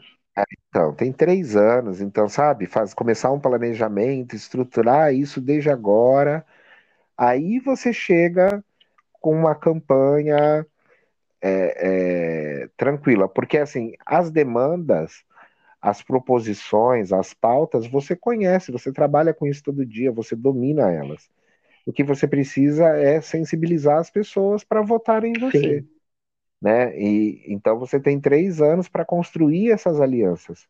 Se você começa a planejar isso agora e pensar nisso, numa próxima eleição você entra com toda certeza. Eu, é, eu, ia, ficar, eu... eu ia ficar muito feliz de, de ter você lá como representatividade é, é, porque acho, acho que ninguém melhor para levar é, para levar as questões, para transitar, não tem representatividade melhor para a gente na região. Então organize-se, amiga, vai, acredita, porque assim é, é, é uma evolução do, da, do que você vem plantando também ao longo de todos esses anos, né? É. Então é, é uma evolução natural. A gente tem que chega uma hora que a gente tem que entender que a gente precisa evoluir para fazer mais. E eu sei que o seu desejo é fazer cada vez mais. Então... Sim, claro, é, é mudar a vida das pessoas, porque eu não tive quem fizesse por mim, né? Eu tive que ir na raça. Eu fui ali, e é, fui aqui, fui ali, a gente foi fazendo, foi construindo. E né? olha né? que, Fomos mudando. Bacana, olha que bacana. E, e, tem a questão do legado também, né? Porque assim, você tem que começar a construir e trazer para perto de você essa nova geração. Quem é que vai né? Essa hora daqui a pouco tem que começar a pensar, não que vai acontecer isso, mas é, é, daqui a pouco tem que começar a pensar que tem que construir uma base mais jovem, porque te, daqui a pouco vai ter que isso vai ter que ter continuidade, né? Conforme você vai evoluindo, né? Que se Deus quiser numa próxima eleição você entre como vereadora, quem vai para a coordenadoria, quem vai para a comissão, né? É, é, é, e tudo isso precisa ser trabalhado de certa forma, né, Tayane? Porque, é até porque, infelizmente, no caso da, das pessoas T, essa questão de, ah, é, eu vou para militância, eu vou me envolver com isso, significa que elas têm que dedicar um tempo que elas estão ali à disposição para o trabalho delas, que geralmente é uhum. é a e que elas estão 24 horas por dia disponíveis, né? Então, como que é trazer essas pessoas, como desenvolver, tem muitas camadas, é um trabalho de dedicação para uma vida toda. Não vai é chegar é uma hora que tá cansada e vai estar tá sentada, vai ficar só dando ordem, né? Porque chegar uma hora que a gente vai ficando velha, né, Bia? A gente quer. Sim, aí tem que passar o bastão. É, entendeu? Tem que começar, que é um pouco a nossa brincadeira esse ano na Sunsex, de trazer essa moçada mais jovem para começar a inserir eles dentro do contexto, porque vai chegando uma hora que a gente precisa a gente vai estar junto, mas a gente precisa que, que as coisas se modifiquem, né? E, e, e as demandas vão se renovando, tudo isso vai, vai, vai acontecendo numa velocidade hoje em dia que a gente muitas vezes não consegue acompanhar o tempo inteiro, né? Porque a gente não vive, no meu caso do Ricardo, né? 24 horas por dia só para as pautas culturais LGBT. A gente tem que trabalhar, fazer outras coisas, né? É, uhum. é, então é, é louco. Então tem que começar é, a e a gente como... e, e, e, as candidaturas LGBTs, eu não vou nem dizer somente as trans, mas as candidaturas LGBTs, elas são cobradas ao, ao extremo, porque uma candidatura cis, você pode ter uma você pode não ter uma proposta para o público LGBT, entendeu? Dentro do teu plano de governo. Mas uma candidatura é, LGBT, você precisa ter outras propostas de governo, que não seja somente as propostas de diversidade sexual e de gênero, entendeu? Então, até nesse sentido a gente é cobrada. Né? Ah, você vai entrar na Câmara só para fazer parada? Eu ouvi isso, eu falei, não, querido, a parada já existe desde 2018, né? Então, a gente tem essa cobrança também. Sobre a parada, eu tenho um único questionamento, você vai conseguir me responder isso. Eu não estive em nenhuma, porque nesse período que a parada começou a ser realizada, eu estava muito ausente aqui de Santos, muito mais em São Paulo e tal, então nunca estava aqui nas datas, acabei não indo em nenhuma. Mas tenho amigos que participaram, só elogios, quem foi gostou, enfim. É... A minha, meu único questionamento é por que ela está confinada ao porto lá, à região portuária, e ela não pode acontecer no lugar onde sempre acontecem as grandes manifestações da cidade? que é a Praça da Independência, a Orla da Praia. Então, segundo é, me informaram, é que existe um. Eu não sei te dizer se é um decreto, é alguma coisa que não pode ter é, manifestações com carros de som muito grande na Orla. Ah, então né? Por isso que o carnaval. O funcionário pode, porque tem todo fim de semana. Então, assim, é, eu questionei isso já também, né? Então, assim, você pode fazer uma, uma, uma pode fazer uma manifestação com um carro de som, mas não um trio elétrico. Entendeu? Então, é, foi o que foi me respondido na, na, na, na ocasião. Por Deve isso que um quando. Número, de, se, você pode andar com, com o trio elétrico com o nível de decibéis de um carro de som. Se o problema é o som, então você desfila com o trio com volume mais baixo. Se a questão é o volume, que de fato deve ter algum impacto nos edifícios da orla que são todos mal aterrados, e pode causar um efeito dominó, a gente não duvida de nada nessa cidade, né? Então, assim. É, é eu não sei se você sabe, você que é da área cultural, ali na é. concha acústica tem esse aparelho de decibéis, né? Sim, sim. É... Eu, acredito, eu acredito que seja por isso. Como você está me trazendo isso agora, me veio, me veio essa questão. Então, assim, mas aí é uma questão então de equalizar o nível do som. Bom, se a potência do carro de som que é permitido é X, o trio elétrico, enquanto estiver passando pela orla, porque ele não precisa passar pela orla toda, ele pode passar em um trecho da orla. Mas assim, né? É, é, é, por que, que não, aqui não pode acontecer na Praça da Independência? Porque tudo o Santos ganha na Praça da Independência, eleição é na Praça, qualquer coisa é na Praça da Independência. Fica lá até de madrugada, tem coisa, tá, tá, tá, na Praça das Bandeiras. É, aí quando é a parada, esconde lá no centro. Então, assim, isso me soa um pouco higienista, sabe? É, isso me incomoda profundamente. É, é, é, me soa um pouco higienista. Tá, tudo bem, ó, cala a boca, faz tua parada aí, mas aqui escondidinho. Não vem lá na minha orla, não, com a tua viadagem. Então, assim, é, isso eu não gosto. Isso, isso eu, me incomoda profundamente.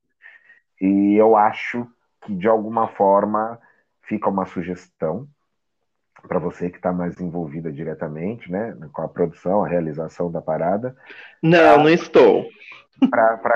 Ah, enfim, quem quem está na frente agora é a comissão, não sou mais eu. Então, se, se alguém estiver ouvindo da comissão, fica a sugestão para que isso seja discutido, porque eu, de fato, eu não me convenço assim é, é, é, dos argumentos para que aconteça lá. Eu acho ótimo ter lá? Acho ótimo ter lá, melhor que não ter. Acho. Mas eu ainda sonho com a possibilidade de não me sentir guetificado, é, escondido, não, sabe? É, é, é se pode, se pode para todo mundo, né? Se no carnaval tem os bloquinhos que circulam pela cidade e, e tudo mais, e, enfim, né? Tem as bandas de carnaval. Então, tudo bem, a gente não pode ter o trio elétrico, faz com carro de som. Faz um monte de carro de som, muda o desfile. Se adequa. Qual é o problema? Carro de som dá para ir gente em cima também. Vai menos gente, mas dá para ir. Então, assim, é, é, é, isso me incomoda profundamente. É uma coisa que eu que eu ainda vou ficar com ranço, sabe? E uhum. tomara que vem role a parada e que eu possa ir presencialmente pela primeira vez para conhecer e tal, porque eu ainda não fui. É... E aí, quais são os próximos projetos aí da, da coordenadoria? O que, que você tem em andamento? Tem alguma novidade? Tem alguma coisa? A semana Temos sim, a gente tem é. o, é, tanto a Semana da Diversidade quanto a parada, ela está sendo organizada pela comissão. Tá. Né? É, enquanto coordenadoria, né, que eu assumi esse ano, é uma coordenadoria nova, ela foi criada em 2 de janeiro, dentro do Departamento de Direitos Humanos, então a gente tem o selo Santista da Diversidade, que está no forno, prestes a sair, né, que a gente vai em busca agora das empresas amigas da diversidade, né, empresas que não somente contratem pessoas LGBTs, em especial travestis e transexuais, que são as mais penalizadas ainda dentro do trabalho formal, né? mas também aquelas empresas que têm uma, uma política pró-LGBT. Né? Então, elas existem, esse... elas existem, Olha, a gente tem de maneira, a gente... de maneira declarada, eu falo, né? Porque assim, a gente sabe pequenos lugares que de alguma forma tem uma postura e tal. Mas eu não, eu não sei de empresas que. Nunca vi nenhuma campanha de marketing, nada institucionalizado, divulgado nesse sentido na região. Entende? É, eu também não, mas a gente precisa fomentar. Sim, claro. É, e, e, e, e, esse selo ele vem para isso, para a gente começar a dar o start, né? Tá. E, começar a provocar mesmo as empresas avisa, e, podcast, tudo direitinho, me avisa. Eu, eu quero avisa, no podcast. Sim no, no, na página da Sansex, no blog, enfim, quero, quero dar uma força para incentivar isso, assim. E porque, de certa forma, também isso para mim é interessante, é um nicho de que eu atuo, né? Então, uhum. é, é ajudar também a detectar essas empresas de alguma forma, através das minhas redes sociais, conectar as, as pessoas com vocês, eu faço com o maior prazer. Oba, obrigado. Porque Legal. vai ser bem bacana. Eu acho que é um outro, um outro momento de Santos, né? De estar tá, é, é, indo atrás mesmo do, dessas empresas e aquela empresa que se adequar, ela vai ter que passar por alguns requisitos, vai ter alguns requisitos para que ela, ela receba esse selo, né? E não ter vergonha de colocar o selo na sua parede, né? Na que é sua é porta. Exatamente. as pessoas, né? Isso. Exatamente. A gente tem algumas empresas que já fazem isso. Né? Então, a gente tem algumas. Empresas não, a gente tem algumas microempresas, vamos dizer assim, então, é, tem é. algumas microempresas, a gente sabe que já tem pessoas LGBTs trabalhando. Mas a, a intenção é que as grandes empresas também venham a aderir. Né? Então, ela está no forno ainda, a gente agora está vendo a parte é, jurídica, né, a parte burocrática da coisa, para logo, logo estar tá lançando isso daí. Legal. Esse selo Santista da Diversidade. A parada, a parada acontece online novamente esse ano? E isso, a Semana da Diversidade, eu 27, 28, acho que é 27, 28, 29 e 30, ou 28, 29 e 30 de setembro, alguma coisa assim. A parada dia 3 de outubro. Tá. Tudo de forma online também. Tá. Uhum. E, e, o que, que tem na semana? Já, já tem coisas é, que você possa comentar? O tema, o tema esse ano vai ser sobre o HIV AIDS, né? Vai seguir é, o mesmo importante. tema de São Paulo, né? E aí vão ser mesas focadas no HIV AIDS, na parte da educação, saúde, é, é, a parte de, de, de direitos, né? Vai ter um fórum no sábado com, com com movimentos novos, quando você falou de lideranças novas, vai ter por conta da linguagem neutra, né, que está vindo aí. A gente precisa falar, por mais que ainda não esteja Nossa, politicamente. Está numa polêmica, eu ouvi cada, cada boçalidade na internet essas últimas semanas, assim, gente falando, ah, é porque vai estar tá fudendo com a língua portuguesa, porque isso, porque aquilo, porque aquilo outro. Vou falar muito para mim, tá? Como gay, cis, de outra geração já, uma maricona. Inicialmente, eu achava que a linguagem neutra só ia é, colocar a gente mais dentro de caixas, sabe? Ia segmentar mais a gente, de certa maneira. Isso, inicialmente, quando eu falo, é lá atrás, né? 2016, 2017. Eu ainda via um pouco dessa maneira. Com o passar dos anos, eu fui entendendo, de fato, a real necessidade, né? Porque a gente teve de 2010 nessa última década, dessa última década, o, o surgimento, a necessidade é, do, da, da, utilização do gênero neutro, porque foram, foram se apresentando novas é, é, é, novos gêneros, né? Novas sexualidades. Sim, novas identidades. Novas identidades.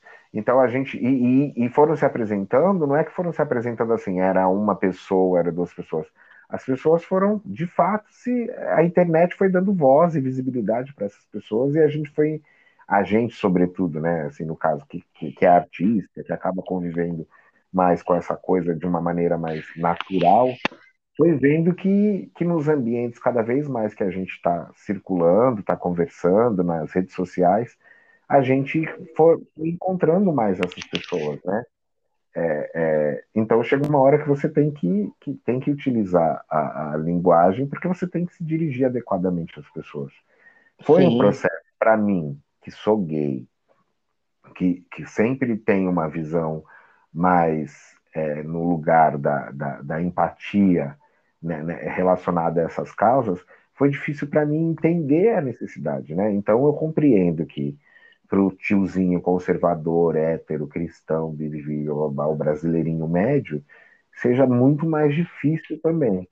Mas a gente tem que começar a bater nessa questão da, da, sensibilização, porque assim, é, porque é adequado. Os americanos eles estão começando a, a pensar em rever os pronomes she, he.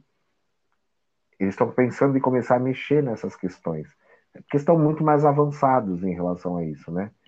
Exato. É, é a, a, a, gente tem que bater nessa tecla, porque não é uma questão gramatical, né? E, e outra coisa, a palavra, a palavra, ela é vida. A palavra, ela é movimento. A palavra, ela evolui. Né? Então, o que se dizia, o que se falava quando a gente era adolescente, os termos, as gírias, nós somos da geração do homossexualismo, né, Thay? Uhum. Nós, nós, somos da época do sufixoísmo, e, e era assim que, que, a, que nós mesmos é, usa, usávamos as palavras. Então, Sim. assim, a, a, a, gente que veio de, de, dessa geração consegue entender a importância de ir evoluindo nesse lugar. Mas é, é, e tem que batalhar. E aí não é uma questão só de é... é, é gênero neutro, é não binário, e precisa é, é, receber o tratamento. É uma questão da população começar a dar esse tratamento para que as outras pessoas. Né, eu sempre falo população porque eu, eu, essa coisa da comunidade eu, eu ainda acredito na terminologia da palavra de comum ideia e acho que a gente ainda não comunga enquanto população, né? A gente ainda está, as siglas ficam ainda muito focadas nas suas lutas pessoais, não lutam como um todo. E eu acho que essa, por exemplo, a gente vai ter um avanço de muitas questões, nesse caso do gênero neutro também, se toda a população começar a tratar isso com mais naturalidade né, a, incorporar isso no seu dia a dia. E aí as pessoas Sim. em volta começam a normatizar. Porque as nossas gírias, as nossas roupas, tudo que a gente põe para jogo, as héteras copiam, né? Elas não têm criatividade nenhuma, elas são ó. Então, assim, tudo, nossa gíria. Antigamente, né, Taiane, a gente saía, a gente sabia quem era boy e quem era mona. Hoje a gente sai, a gente vê é... os boys, boy estão mais viada que a gente e tá tudo bem. Exato. Ela é apropriação cultural, alô. É. Mas de uma certa maneira.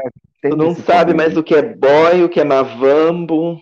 Nada, foi esse o tempo, querida. A gente, a gente, a gente tem esse poder de disseminar a, a, as coisas, né?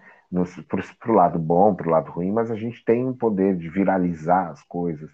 Então, tem, se a gente se une nesse sentido e começa a dar força, é, é, as coisas vão normatizando.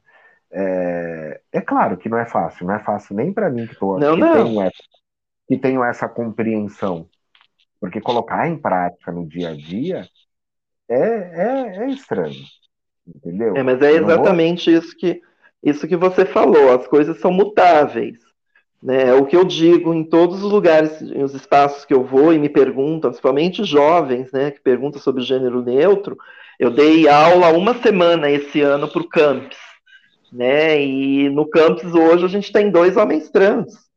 Olha que lindo isso. Todo mundo, eu conheço muita gente que trabalha por lá e todo mundo gosta, assim. É... Entendeu? Então, assim, são jovens, eu sempre falo para eles, o que precisa nesse momento é organizar eles precisam se organizar, né? Os não binários, ou seja lá como eles se apresentam, eles precisam se organizar para que a gente consiga é, essas mudanças, né? Tá. É... Eu, tá, eu, fiz uma temporada, eu fiz uma temporada do Gotas de Codeína, foi a última que eu fiz antes da pandemia, novembro de 2019 num lugar em São Paulo que é um apartamento que é um teatro. O cara mora no apartamento, mas ele abre para peças pequenas e tudo mais. E é um lugar frequentado por muitos não binários, por muita, muita gente com, essas, com esses novos gêneros, essas novas identidades, sabe? Todos muito jovens, com aqueles visuais muito loucos, assim, eu amo, né? Tu sabe. E aí fui lá, fui lá fazer a temporada do Gotas de Codeína. Quando acabou, eu precisava conversar com a plateia, porque o Gotas de Codeína é um espetáculo que fala sobre suicídio, uhum. então eu sempre, quando eu termino o espetáculo, eu gosto de bater um papo, né, para sair desse lugar, para as pessoas não acharem que eu estou romantizando uma questão de saúde pública, né? Então eu gosto de bater um papo. E aí eu, eu, eu, eu sentei na frente daquelas pessoas e eu vi o quanto eu, apesar de estar inserido e muito bem informado, eu ainda sou despreparado para me comunicar nesse sentido, utilizando esse tipo de linguagem. Então eu, eu imediatamente percebendo que eu ia eu não ia conseguir conduzir o diálogo dessa maneira, eu já me desculpei com as pessoas, falei, gente, desculpem o tio, porque também todos muito mais jovens, né? Então, assim, por favor, me corrijam, porque eu vou falar coisas erradas e eu. É, é, e não é por maldade, é por, é por falta de condicionamento, pela falta de hábito, não é nem porque eu não sei, mas como não está inserido no meu cotidiano, né? É, é, tem, é como falar em outra língua mesmo, né? Você, você, uhum. você precisa raciocinar, incorporar dentro das suas falas, mas para conduzir um debate depois da peça, é, é, direcionando as pessoas a elo, é, aí a pessoa vira para mim e fala assim: não, mas eu não, não, gosto de ser chamado assim. Então ali eu fui aprendendo, porque eu pedi que eles dissessem, entendeu? Então eu jogava o pronome, a pessoa falava, não, meu pronome é tal. Ali eu fui aprendendo um pouco. Mas é, é, é trabalhoso, mas é importante. Mas eu acho que essa, essa ação tem que partir da própria população. Porque aí a gente reverbera, sabe?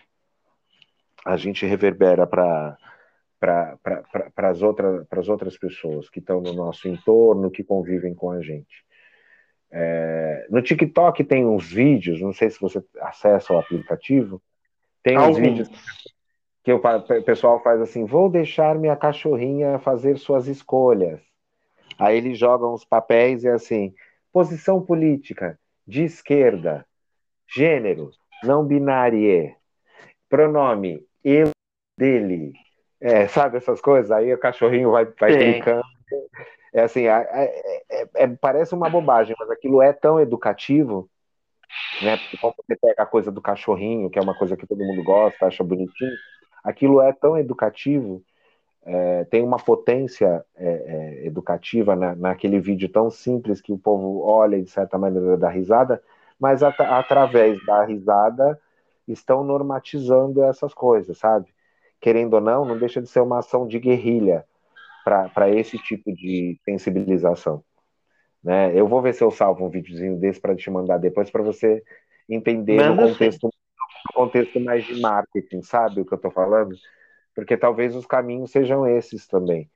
É, é, a gente fica muito preso aos meios tradicionais de fazer as coisas e, e precisa ter uma, uma compreensão de que essa moçada se comunica de um jeito muito específico também.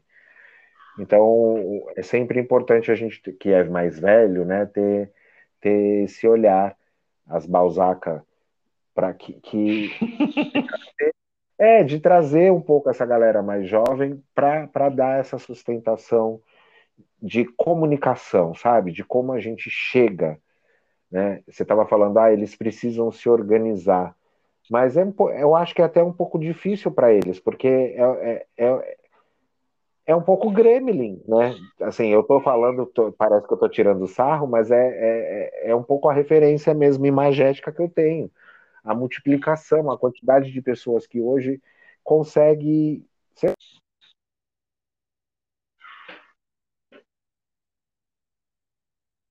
Alô? Oi? Não estou te ouvindo. Luiz? Ouvindo? Alô? Agora sim, agora sim. Oi. Sua voz sumiu. Ah, tá. é, tô falando que, é, que eu acho muito louco a velocidade com que a, a, essa juventude consegue se identificar seu gênero, se posicionar, tomar as suas decisões de, de, transição e tudo mais, né? Passar a ter espaço, passar a ter voz, mas eu acho que eles ainda têm ficam muito na experiência individual. É uma geração muito trancada dentro de casa. Então, essa questão de se organizar melhor e tudo mais, eu acho que é, acaba sendo um pouco mais difícil porque eles estão muito mais individualizados, sabe? É, eu digo, eu digo para eles se organizarem porque a gente, é, é, dentro do movimento, né, a gente tem a sigla LGBT, né? Hoje a gente ouve muita gente falando da sigla LGBTQIA+, mas essa é uma sigla importada, não é a sigla ainda do Brasil, né? A sigla do Brasil ainda é, do, é LGBT, porque a última conferência que nós tivemos foi em 2016. É, após veio esse governo, ele suspendeu todas as conferências, então a gente não teve nenhuma conferência. E eu acredito que na próxima conferência, entre a letra I, né, de intersexo, porque eles já estão organizados, e aí é nesse sentido que eu falo para ti, né, de estar tá. tá pertencente, pertencendo à sigla, né, de fato e de direito, porque hoje é, é, eles só são reconhecidos socialmente falando, mas politicamente falando, não. Né? E isso eu lembro que lá em 2016 eu estava na Conferência Nacional, e aí uma pessoa cis, um gay cis, levou a proposta de, de inserir a letra I, de intersexo, e aí a plenária é, colocou para ele, mas você é uma pessoa intersexo? E ele disse, não, eu sou um homem gay cis. E aí perguntou-se se na plenária havia algum intersexo, e não tinha. Né? Então, naquele momento, é, entendeu-se que todas as letras né, que estão ali compondo o LGBT, todas elas tiveram suas lutas, todas elas se organizaram politicamente, socialmente, né? Lembra que era, era GLBT e aí depois numa conferência não era é, colocaram era GLS aí depois não não virou... sim sim não sim é, é, a primeira GLS né é que eu já eu já fui mais é, para frente mas a primeira é. sigla sim era GLS depois tirou-se ficou GLBTT né depois foi GLBT aí mudou-se aí colocou-se as lésbicas na frente por uma questão de tirar o machismo, e aí colocou, ficou LGBT, T, e aí agora tirou-se um T, né? E aí ficou um T somente para travestis transexuais, né? Então, está previsto para ter uma, uma, uma, nova conferência em 2022, vamos ver se ela acontece. Né? É, e aí eu acredito. É muito o que você está trazendo da, essa demanda da plenária, é muito reflexo do que eu estava comentando mesmo da, que são processos muito individuais. Eles, eles uhum. é, o, é a geração da internet. É a geração que está dentro do seu quarto produzindo conteúdo e se comunicando através das redes. Então é a geração de pouco contato físico, né? De poucas reuniões, de pouca mobilização é, presencial. É, eu acho que essa, essa organização deles, né, vem, vem, vem com o tempo mesmo, com o amadurecimento. É, porque, infelizmente, a gente, a, a, gente é um segmento da sociedade que a, a, gente começa a lutar quando a gente cansa de tomar na cabeça, né? Uhum, exatamente. Que, de fato, expõe a nossa sexualidade, né? Eu sempre fui assumidamente gay, mas um dia eu me expus publicamente, fui dei uma entrevista para a tribuna, que foi quando minha família, todo mundo ficou sabendo e tal, né? É, é, o dia que eu me expus foi, foi, foi como, naquela época, nos anos 90, foi uma forma de me blindar. Falei, eu vou logo falar publicamente, porque aí já acabou, entendeu? Já está posto, a gracinha já, já acaba. É, era uma forma de lutar, porque na verdade era uma forma de me resguardar. Sim. É, é, é e eu acho que assim, o, a, a, o nosso segmento LGBT, ele, ele ele vai para a luta quando, quando ele precisa de alguma forma se resguardar mesmo. Até então, é, vai ficando, né? E até porque, querendo ou não, né, é, é, o movimento de uma, de uma certa maneira ou de outra acaba inserindo eles no contexto, né? Por uma questão ética mesmo, né? É, embora, então, é, fica um pouco cômodo, mas acho que é uma questão, é uma questão de tempo. Eu acho é, também. Tayane, a gente já, já acho que você deu um pouquinho tempo aqui. Eu ficaria com você aqui mais três horas tranquilamente, já iria para um tópico de falar das divas da boa, das boates, agora de começar por Lenca e, e, e daí por diante. Ai, que saudade dos domingos da Lenca. A gente pode bater um outro papo um outro dia. De repente, eu sabe, eu chamo a Júlia, a gente faz um outro papo para falar só da época de. Ai, Júlia, minha irmã. É, eu também, minha super irmã também, adoro, amo. E aí a gente faz um, um papo de glamour para falar da coisa da noite santista e tudo mais. E é isso, é muito legal, te agradeço imensamente pela disponibilidade. Imagina, e, eu que agradeço a oportunidade. Saiba que esse é. espaço está aberto sempre para você. É, não hesite em trazer demandas, em utilizar, seja para divulgar as ações da, da, da, coordenadoria, da comissão, seja lá o que for, é, ou, ou as suas próprias ações, para trazer denúncias, para, enfim, fofoca, ou sei lá, ah, semana que vem eu tô de bobeira, Luiz, que dia que você vai gravar? Quero bater um papo. Assim, você é muito bem-vinda. É, e é mais um espaço. É, eu estou começando também a gravar aqui, mas eu quero que seja mais uma plataforma para que a gente possa se conectar e, e, falar sobre as questões LGBT com foco aqui na Baixada, mas é, é, sempre é, dialogando com o que está acontecendo no, no, em São Paulo, no país, no mundo, enfim. É, você tem algum recadinho para dar? Quer deixar o telefone de contato, e-mail da, da, da, da, coordenadoria? Se alguém precisar. Bom, a coordenadoria ela fica na 15 de novembro, 183, no segundo andar, em segundo andar, no centro de Santos. Né, horário comercial, o telefone é 3202-1887, é direto na minha mesa. Estou lá para quaisquer atendimentos. Que, é, não, é um, não é uma central de denúncia, mas eu estou aberta a ouvir as pessoas. Lógico que eu sempre vou ouvir os dois lados, então, se você trouxer um problema de algum equipamento público, eu vou te ouvir, mas também vou ouvir aquele espaço público para poder entender né? Porque é assim que a gente faz política e é assim e que a é... gente faz a sensibilização, como você é falou, né? É uma central de denúncia, mas é um local de acolhimento, né? Sim, é, exatamente. As demandas né? LGBT têm que ser encaminhadas e devem, devem passar por lá, sobretudo para quem é jovem e muitas vezes passa por todos esses conflitos, até que a Tayane relatou da própria experiência com família e tudo mais. É, não é que não é que a, a, a, coordenadoria tenha essa função que ela vá resolver isso, isso, mas é um lugar, mas é um lugar de acolhimento, é um lugar onde você vai, vai ser direcionado para as melhores possibilidades. Então, falar Sim, vai ser super bem recebido. É importante, é isso aí. E, e, e trabalhar para que futuramente, né, é, nós consigamos ter um, um, um um abrigo né, para as pessoas LGBTs que são colocadas para fora de casa, mas também aquelas que estão em situação de rua, né? É, é, é, importante que a gente tenha um, um, não somente um abrigo específico, mas também uma casa de referência, né? Uma, uma, uma um centro de referência.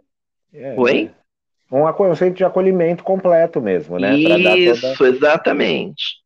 Exatamente, porque a gente ainda carece isso né, carece disso aqui em Santos. Então, mas é um trabalho de formiguinha, mas eu já estou começando aí a, a, costurar tudo isso, quem sabe é, a gente consegue. A, o meu objetivo é que a gente consiga, que até o final desse governo a gente consiga ter uma casa de referência juntamente com o centro, ou desculpa, um centro de referência com a casa de abrigo, né? Porque é importante que a gente tenha isso. Né? Eu, quando fui colocada para fora de casa, é, não tive esse acolhimento. Né? As pessoas são tu, tuas amigas até o prefácio. Né? E, e, também entendo que naquele momento nem todos poderiam abrir a porta para mim, porque a maioria moravam com família, né? Então tinha isso também. Então é, é, é, é super entendível, mas a gente carece disso aqui ainda na cidade.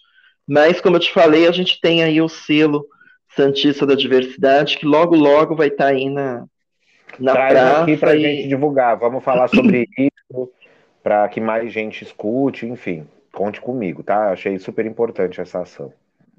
Obrigada. E espero que as pessoas gostem dessa, desse meu relato, né, da minha vivência. Né? Tem muito mais, é como você falou, acho que a gente ficaria aqui uns, umas cinco horas falando, né? Mas vamos marcar Fácil. outros sim. Fácil, vamos lá, por favor, volte, foi muito gostoso. E eu acho que a galera, quando escutar, também vai, vai curtir bastante. Essa foi Tayane Miyake, nossa coordenadora da diversidade aqui em Santos. E valeu, galera. Até a próxima. Um abraço. Um beijo. beijo tchau, tchau. Beijo, Luiz.